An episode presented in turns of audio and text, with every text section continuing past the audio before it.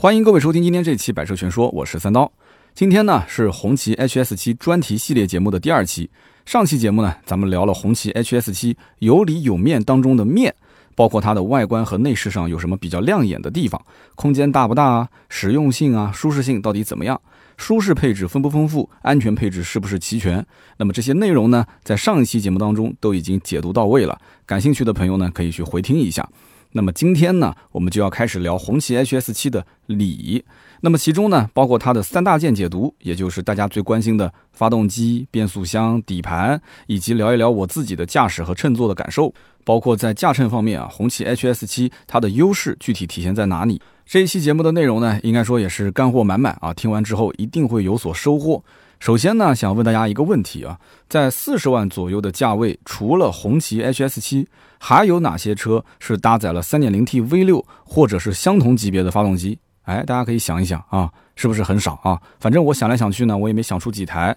在中大型 SUV 里面，我想了半天，大众途昂勉强算是一个吧，因为它是有 2.5T VI6 的发动机的车型，虽然说非常小众，但是呢，至少是可以买到。也就是说。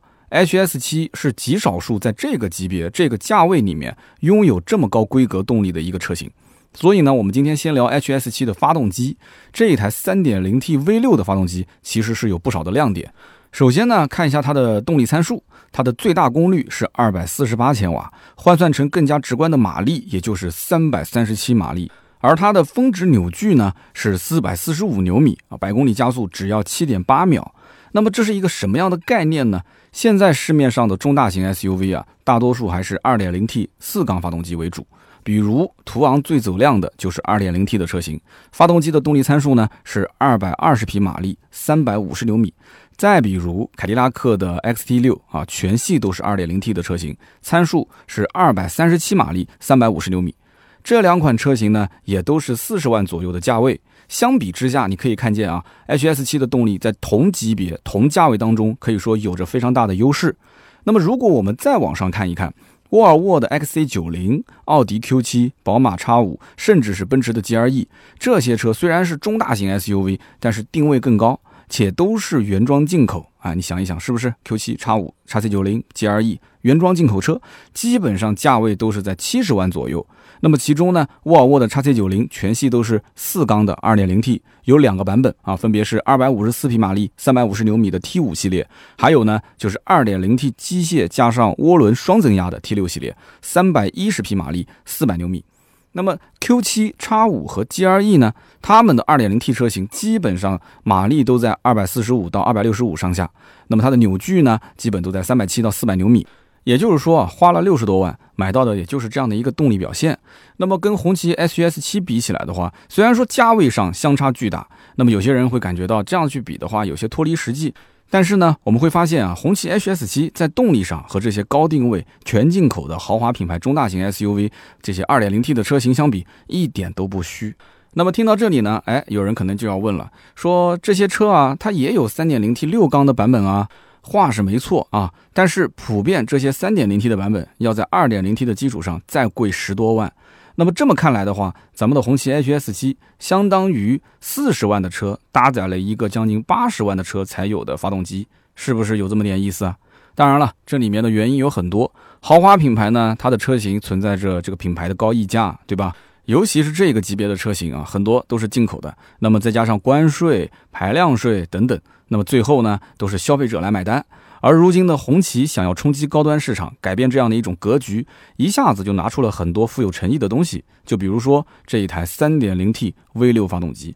所以呢，要在动力的规格上来讲，我说 HS7 做到了越级，一点都不过分吧？那么抛开动力参数，单凭这一颗 3.0T V6 发动机就很符合 HS7 的高端定位。首先呢，相较于四缸发动机，V6 发动机不仅在动力上有更好的表现。其在平顺性上的优势也是显而易见的啊！我相信啊，很多的一些网友应该是在抖音上看到过一个，就是在发动机上面摆一瓶水的这个做测试的视频。在 V6 的发动机上摆放水的时候呢，瓶子里面的水啊晃动的幅度几乎是无法察觉的。肉眼可见的是，四缸发动机你放一瓶水上去，抖动会更大一些。那么我们可以想象一下啊，定位更高端的 HS7 的车主肯定是对于平顺性要更加的在意一些。同时，这一台 3.0T V6 啊，它采用的是机械增压的形式，相较于我们常见的涡轮增压，有着更好的动力响应。一般情况下，涡轮增压发动机啊，它都有涡轮迟滞的一个问题。如果做的不好，驾驶者是非常轻易是可以察觉出来的。最直观的一个体现呢，就是每一次急加速的时候，我们明显能够感觉到啊，先要等涡轮起压，迟一个半秒，然后瞬间又会感觉背后被踹了一脚。这种驾驶体验呢，其实并不怎么好。而机械增压发动机呢，由于增压的方式不同，哎，它就没有这样一个问题。官方说法是，只要零点五秒就可以从零提高到四百四十五牛米的峰值扭矩，而涡轮增压发动机一般需要一点五秒左右。我也看过啊，这个官方内部的一些资料，这里面啊有一台发动机的曲线图，无论是功率还是扭矩，它都是一种线性的方式，随着转速递增的。也就是说啊，这台车实际开在路上，不仅超车的时候动力响应更快了，就在正常行驶的时候，动力来的也是更加的线性。但是现如今呢，我们可以看到啊，都是涡轮增压当道，但是很多人还在怀念自然吸气发动机啊那种丝滑的动力输出。其实这种感觉呢，机械增压发动机也能带给你。我相信啊，HS7 的车主一定会喜欢上这种加速的感觉。更加难能可贵的是，红旗 HS7 的发动机啊，采用的是纵置布局，哎，它可以将变速箱的位置啊做的尽量靠后一些。这有什么好处呢？使发动机和变速箱的重心啊，可以摆放在车辆前桥往后，达到尽可能平衡前后桥配重的一个目的。这就是为什么有一些高端车型啊，它可以做到五十比五十的黄金配重的原因。那么好处嘛，就是对于车辆的操控性有一定的提升，但是成本也会随之提高。所以比较高端的车型才会采用纵置布局的发动机。HS7 这么做的话，也算是符合自身的一个定位了。那么最后呢，我们再说一下细节部分。这款发动机啊，用上了很多新技术，比如说啊，像是低摩擦齿形静音链、缸内直喷系统、可变滚流控制、电子调温器、模块化平衡轴等等。那么关于这一方面的细节呢，我们就不展开来介绍了啊。我们更多的还是要看实际的驾乘感受，这个呢，我们后面会详细提到。聊完了红旗 HS7 的发动机啊，咱们再聊一聊这个变速箱。在这个 HS7 的车上啊，与 3.0T V6 发动机相匹配的呢，是一台爱信的 8AT 变速箱。这一台变速箱也是纵置的，它的特点是什么呢？结构紧凑，传动效率高，扭矩容量大。这样讲呢，可能有一些比较难懂啊。那我们说人话，那就是我觉得这台变速箱非常适合红旗 HS7。首先，绝大多数人看到爱信两个字，应该就把心啊装进肚子里面了。大厂出品必属精品嘛。爱信的变速箱下到亲民品牌，上到豪华品牌都在用。八 AT 的变速箱在爱信的产品系列里面也是属于比较高端的。而且 HS7 的八 AT 变速箱又是爱信的最新一代产品，品质一定是很稳定的。其次呢，就是一个接受度的问题。相比于双离合变速箱，AT 变速箱其实在消费者心中啊，它的接受程度是最高的。虽然说双离合变速箱的换挡速度更快，但是呢，也比较容易出现像什么低速啊、低档位的顿挫。那么双离合变速箱的可靠性，在很多人的心里面也是一个心结，尤其是干式双离合。所以呢，有些人一听到说，哎，双离合变速箱。他内心还是比较抗拒的。那么至于这个 CVT 的变速箱呢，这就是合不合适的问题了。CVT 的变速箱啊，很少出现在高端车型上。大家仔细想一想，是不是？很大的原因是什么？因为它的扭矩容量比较小。网上有一种说法啊，说四百牛米对于绝大部分的 CVT 变速箱就是一个坎儿，再往上这个 CVT 变速箱就 hold 不住了。而 HS7 的发动机，它的峰值扭矩我们刚刚已经说了啊，远远超过四百牛米了。那么当然。变速箱想要承受更大的扭矩输出，也不是说技术上做不到，只不过它要想再往上做，它就会丢失成本低廉、可靠性强的这样的一些优势了。买菜车嘛，用用就可以了，配个 CVT 变速箱，对不对？毕竟在平顺性和燃油经济性上做的还是不错的。但是高端车不行。那么相比之下呢，AT 变速箱就比较均衡了，它既能做到媲美双离合变速箱的换挡速度，同时又有 CVT 变速箱的可靠性强的特点。而且 HS7 的爱信八 AT 变速箱啊，它是八个前进档，对吧？那么对于 AT 变速箱来说，这档位越多啊，是不是它的平顺性和燃油经济性也就更好了呢？那么再加上这一台变速箱设置的速比啊，也是比较合理，并且还有怠速启停功能和 N 档的控制功能，可以说是进一步放大了原先的优势。要知道啊，对于 HS7 这样的家用车而言，平顺性和燃油经济性还是很重要的。而且呢，HS 七采用的是电子换挡方式，而不是机械换挡。它的最直观的好处是什么呢？就是这个挡把，也就是挡杆的造型做的是更加具有设计感。那么驾驶者呢，手握着这个挡杆啊，换挡的时候也会给人一种科技感。当然了，更重要的是什么？就是你不用担心粗心大意的换错档啊，因为电脑它有自动纠错的功能，错误的换挡动作呢会被忽略掉，从而避免了安全隐患。聊完了变速箱，我们再接着聊一聊它的底盘方面。红旗 HS 七在底盘方面的亮点可以说是更多了。红旗 HS 七啊，它在设计之初就已经充分考虑到了公路驾驶和越野行驶两种使用场景。从它的智能四驱系统、空气悬挂和 HITS 全地形驾驶系统都可以看得出来。那么首先是智能四驱系统，HS 七呢是全时四驱，并不是城市 SUV 上面常见的那种适时四驱。相比于适时四驱来讲，全时四驱啊，在车辆行驶的时候可以一直保持四轮驱动，那么无论是公路驾驶时候的安全性，还是越野行驶时候的稳定性，都会更高一些。而且呢，博世还专门为 HS 七做了一套 TCS 四轮动力控制系统，在越野的时候呢，如果说某只车轮它是空转了、打滑了，这一套系统呢就能将这只车轮啊近乎于锁死，然后呢将动力去传送到还有抓地力的车轮上。作用就有点像这个硬派越野车上的差速锁啊，避免车辆因为车轮啊空转啊打滑啊导致脱力卡在障碍物上面动弹不得。也就是说，这一套 TCS 四轮动力控制系统啊，在全时四驱的基础上，进一步的提升了 HS 七的越野行驶能力。可以说，红旗 HS 七这么一款城市 SUV，在越野性能上也可以做到丝毫不妥协。那么下面这个就更加厉害了啊！HS 七呢，还是国内首款搭载博格华纳最新一代 TOD 电磁分动器的车型。这个叫做 TOD 电磁分动器的设备啊，说白了就是可以让车辆在四轮驱动和后轮驱动之间相互转换。一般的认知呢，就是后轮驱动的这个车型啊，在操控性上是有优势的，前轮呢只负责转向，后轮呢只负责动力，车身会更加的灵活。而四驱车型在安全和稳定性上是有很大优势的。毕竟啊，四个轮子都有动力输出，对吧？没有那么容易因为某个车轮打滑，突然失去抓地力，造成了失控的风险。那么，因此这个 TOD 电磁分动器就是将四轮驱动和后轮驱动的优势同时结合起来了。那么怎么切换呢？有人可能要问了。其实最简单的方法就是调节驾驶模式。HS 七呢是预设了八种驾驶模式，其中三种是针对于公路驾驶，分别是经济模式、舒适模式和运动模式。那么另外有三种呢是针对越野驾驶，分别是 Off Road，也就是越野模式，还有 Snow 雪地模式和 Sand 沙地模式。最后还有两种啊，一个就是自动模式，还有一个是自定义模式。其中这个自动模式啊，待会儿我会再详细的展开来聊一聊。这八种驾驶模式啊，分别对应不同的驱动形式。比如说在舒适和运动模式下。车辆呢会变为四轮驱动，毕竟啊，在公路上开车图的就是一个安全嘛，对吧？而如果在越野、雪地、沙地模式下呢，仍然是四轮驱动，但是每一种模式呢，相对于这个四轮驱动的形式还会有一点点区别。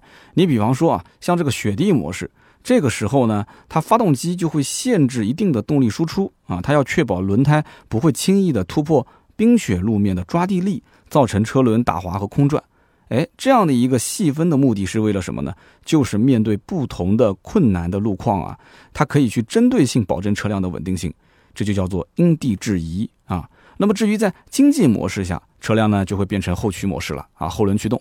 毕竟后轮驱动相对于四驱来讲，可以更省油一点。那么我这么一说呢，大家应该就都很清楚了，是吧？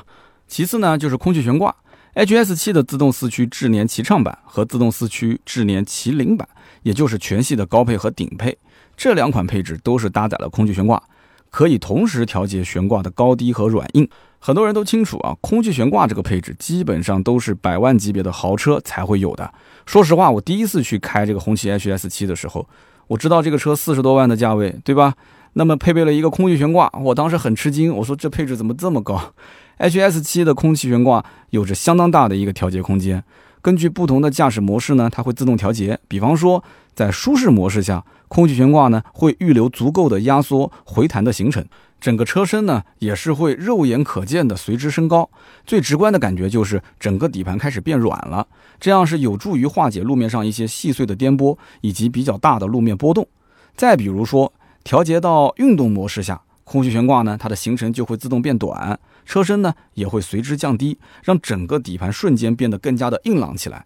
那么这样就可以提供更加清晰的路感。当然了，车身重心降低之后呢，对于整个车辆的操控性也是会有非常大的帮助。但是从我个人角度来讲啊，我看中的是什么？是空气悬挂对于驾乘舒适性的一个提升。那么考虑到买这么一台城市定位的中大型 SUV 回去，公路驾驶一定是最频繁的一个使用场景。空气悬挂本身对于颠簸路面的处理是非常有优势的。那配合舒适模式，完全可以满足绝大多数人对于驾乘舒适性的一个要求。那么同时，网上还有一句话是这么说的：说如果一台 SUV 既要拥有行政轿车一般的舒适性，又想要兼顾硬派越野车一般的通过性，那么空气悬挂呢就是最好的解决方案。空气悬挂对于舒适性的提升，咱们已经说完了。那么接下来我们就聊一聊通过性的提升。如果说啊这一套空气悬挂在驾驶模式当中切换到了 Off Road，也就是越野模式的时候，它的空簧空载状态下可以提供将近二百五十毫米的车身离地间隙。与此同时呢，它还有二十四点三度的接近角，二十五点三度的离去角，以及二十三点二度的通过角，最大还可以爬上六十度的陡坡。那么按照官方的说法呢，这个驾驶模式下，HS7 的越野能力已经超越了奥迪 Q7 了，低速的越障能力甚至超过了普拉多这种比较专业的硬派越野。如果和其他的城市 SUV 去比较的话，HS7 这样的底盘素质可以说是完胜。而与这个空气悬挂相配合的呢，还有一个叫做 CDC 连续阻尼可变减震系统的装置。在越野的过程当中，CDC 还会降低悬挂的刚性，吸收来自路面的震动，保持轮胎呢和地面有效的贴合，以此来提升驾乘的舒适性。而如果一旦发生危险的时候，比如说呢车辆有这种侧翻的趋势，CDC 就会迅速的增强落地轮一侧的悬挂阻尼，保持它的稳定性。像这种专门为越野行驶去调教的 CDC 减震系统，在城市 SUV 上是极为少见的。但是呢，我回想一下，又感觉很少会有人开着红旗 HS7 啊出来豁车啊。毕竟它只是一个城市 SUV，顶多是开到一些荒郊野岭啊、人生地不熟啊，对不对？一不小心可能遇到个什么涉水啊、沙石这种呢比较挑战通过性的一些路况，这对于有空气悬挂并且打开越野模式的 HS7 来说，根本没有任何问题。如果说放在城市当中走一个烂路、上个马路牙子，那就更是小儿科了啊。大家还记不记得刚刚在聊 HS7 智能四驱系统的时候，我提到了一个自动模式啊，AUTO 自动模式。那么说到这个自动驾驶模式呢，就必须要讲一讲 HS7 的 HITS 全地形驾驶系统了。当我们听到全地形的时候，是不是脑子里面就闪现出另外一个品牌？对，这就像是路虎车型上的那一套全地形驾驶系统一样，可以自动识别路况的变化，并且根据路况调整车辆的电控系统，包括发动机控制系统。变速箱控制系统、转向控制系统、制动控制系统，以及之前我们提到的 TOD 电磁分动器，还有它的空气悬挂以及 CDC 连续阻尼可变减震系统，它可以自动让车辆保持一个良好的驾驶状态。想一想啊，我们刚才聊了这么多关于智能四驱、驾驶模式、空气悬挂的内容，如果大家还是弄不清楚什么时候用，到底怎么去使用这些东西，其实很简单，你就将驾驶模式调到自动上就可以了。这个时候，HITS 全地形驾驶系统就会介入，它会帮你包办一切，省心又省力，对不对？其实呢，相比于 HS7 已经算是越级的动力规格来讲，它的底盘素质更让我感到惊讶。本身它定位是一款城市 SUV，但是它又想方设法提供更好的越野能力。我感觉这不是说能不能用得上的问题，而是从中可以看到红旗做高端车型的一个诚意。我觉得在这一点上呢，是完完全全可以给一个好评的。那么最后呢，我想分享一下我试驾 HS7 的驾驶和乘坐的感受。当然，这些呢只是我个人的一些感受，仅供参考。我还是建议大家呢亲自去当地的红旗 4S 店啊去试驾体验一下。毕竟这些呢你听是听不出来的，你只能亲身体会才能感受到那种感觉。首先呢，在驾驶方面，我当时一上车我就感觉到，哎。这个车子的坐姿很高啊，很多人都喜欢 SUV 的高坐姿、高视野。再看一看旁边的这些车，会有一种一览众山小的感觉。然后再点个火，可以听到 3.0T V6 发动机很饱满的启动声，这就是这台车的底气。咱们再重点说一说动力上的感受啊，其实你不用担心啊，你说 hold 不住这样一个337匹、445牛米的一个动力。因为正常你在路上开的时候，你很少需要将发动机的转速踩到两千五百转以上。即便是你起步和加速的时候，你也很难看到转速表突然飙升啊。那么油门其实你感觉它很跟脚，每一脚油门都是能够及时的有动力响应。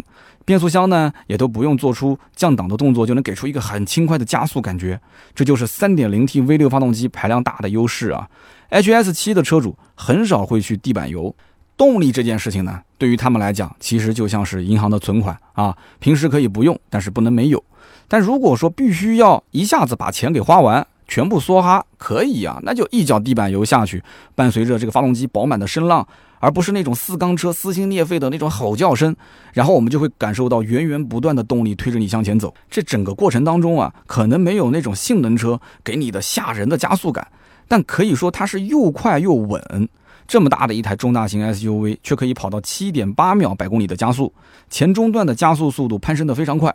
而且破百之后的动力衰减也不是很明显，所以不得不说啊，3.0T V6 发动机的动力储备和它的运转质感是一般的 2.0T 四缸发动机比不上的，少两个缸真的差距很大。不信大家可以到店里面去试驾一下。